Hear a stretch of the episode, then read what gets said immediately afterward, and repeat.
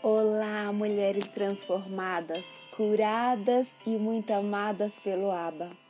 Meu nome é Fran Mercedes, diretamente de BH, Minas Gerais, para o Devocional 430. Hoje venho aqui para compartilhar com vocês Marcos 12.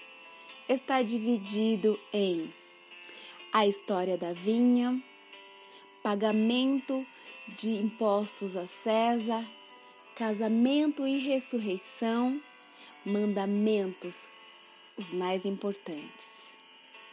E eu irei ruminar com você cada parte. Vamos lá? Minha amiga, primeiro vamos falar sobre a parábola da vinha.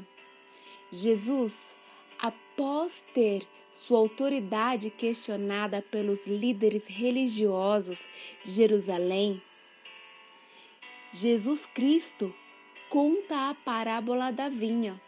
Sua intenção é mostrar que Israel é a vinha. Os servos maltratados foram os profetas e ele era o próprio filho do dono da vinha. Ao acreditar que respeitariam o seu herdeiro, o dono da vinha o enviou.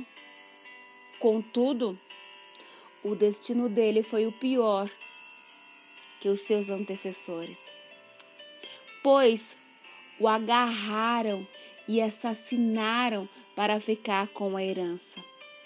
Ao perceber que era contra eles que o Senhor Jesus falava, as autoridades começaram a procurar meios para prendê-lo.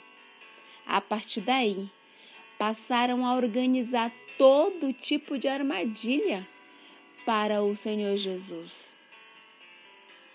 Outra parte é a questão dos impostos.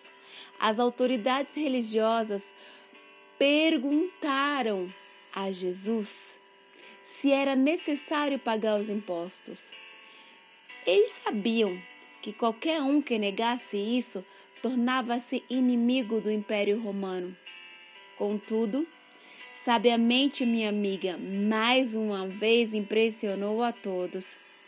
Ele deixa claro que, como cidadãos, temos direitos e deveres para com o Estado. Jesus não nega nossa cidadania. Com isso, ele diz que devemos dar ao governo o que pertence a eles e a Deus o que lhe pertence.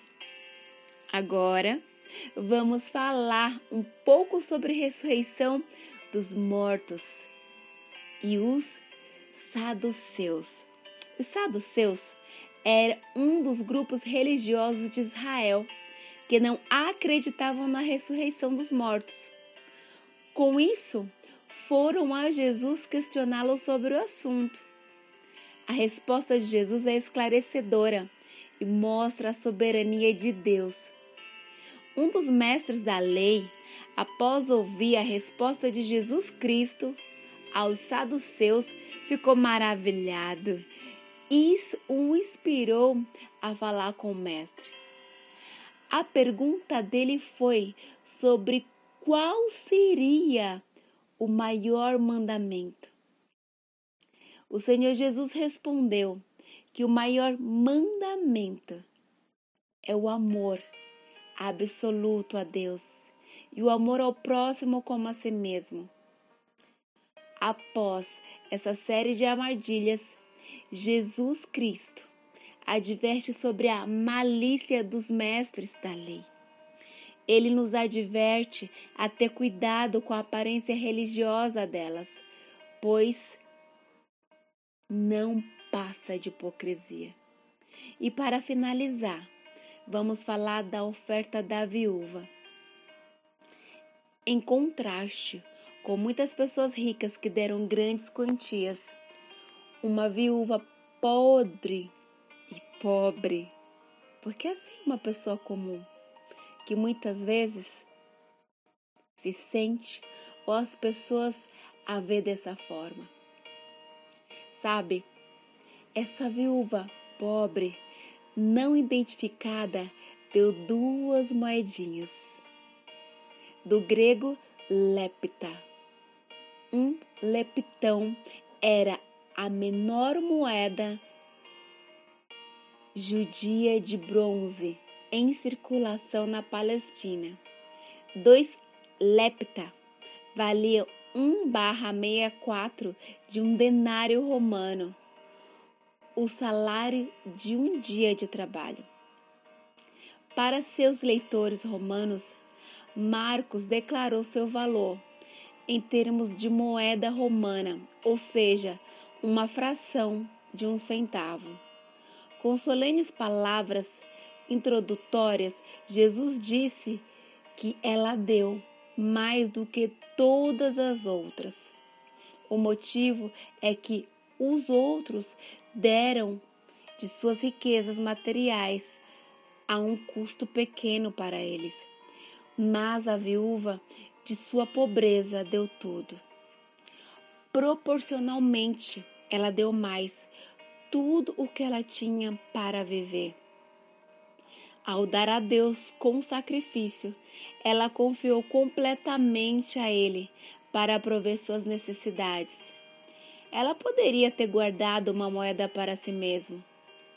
Uma regra rabínica afirmando que uma oferta de menos de dois leptas não era aceitável, por causa do seu valor insignificante.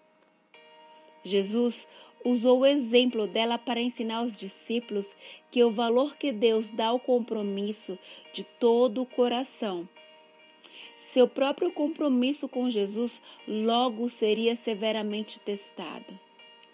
Este acontecimento também pode ilustrar a entrega total de Jesus na morte.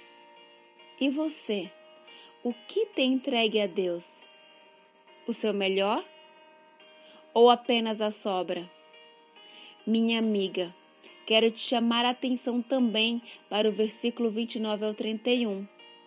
Jesus respondeu: O primeiro importância é o seguinte: Ouça Israel. O Senhor, seu Deus, é único. Ame ao Senhor, seu Deus, com toda a paixão, toda a fé, toda a inteligência e todas as forças. E o segundo é: ame o próximo como a você mesmo. Não há nenhum outro mandamento que se comparasse a esse. Lucas 12, 29 a 31. Minha amiga, às vezes as coisas mais importantes não são desafiadores de entender. Deus deseja que o amemos com todas as forças do nosso ser e também amemos a todos à nossa volta.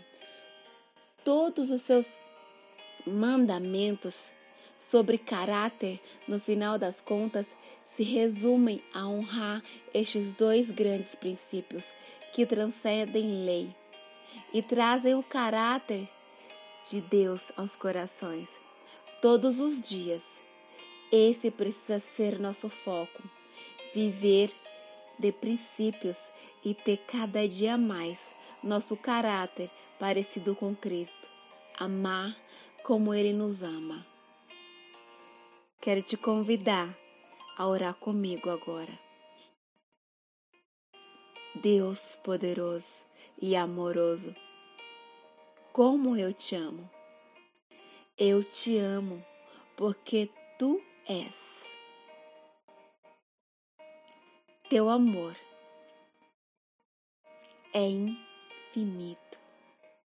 Te amo pelo plano perfeito de mandar seu único filho para me salvar.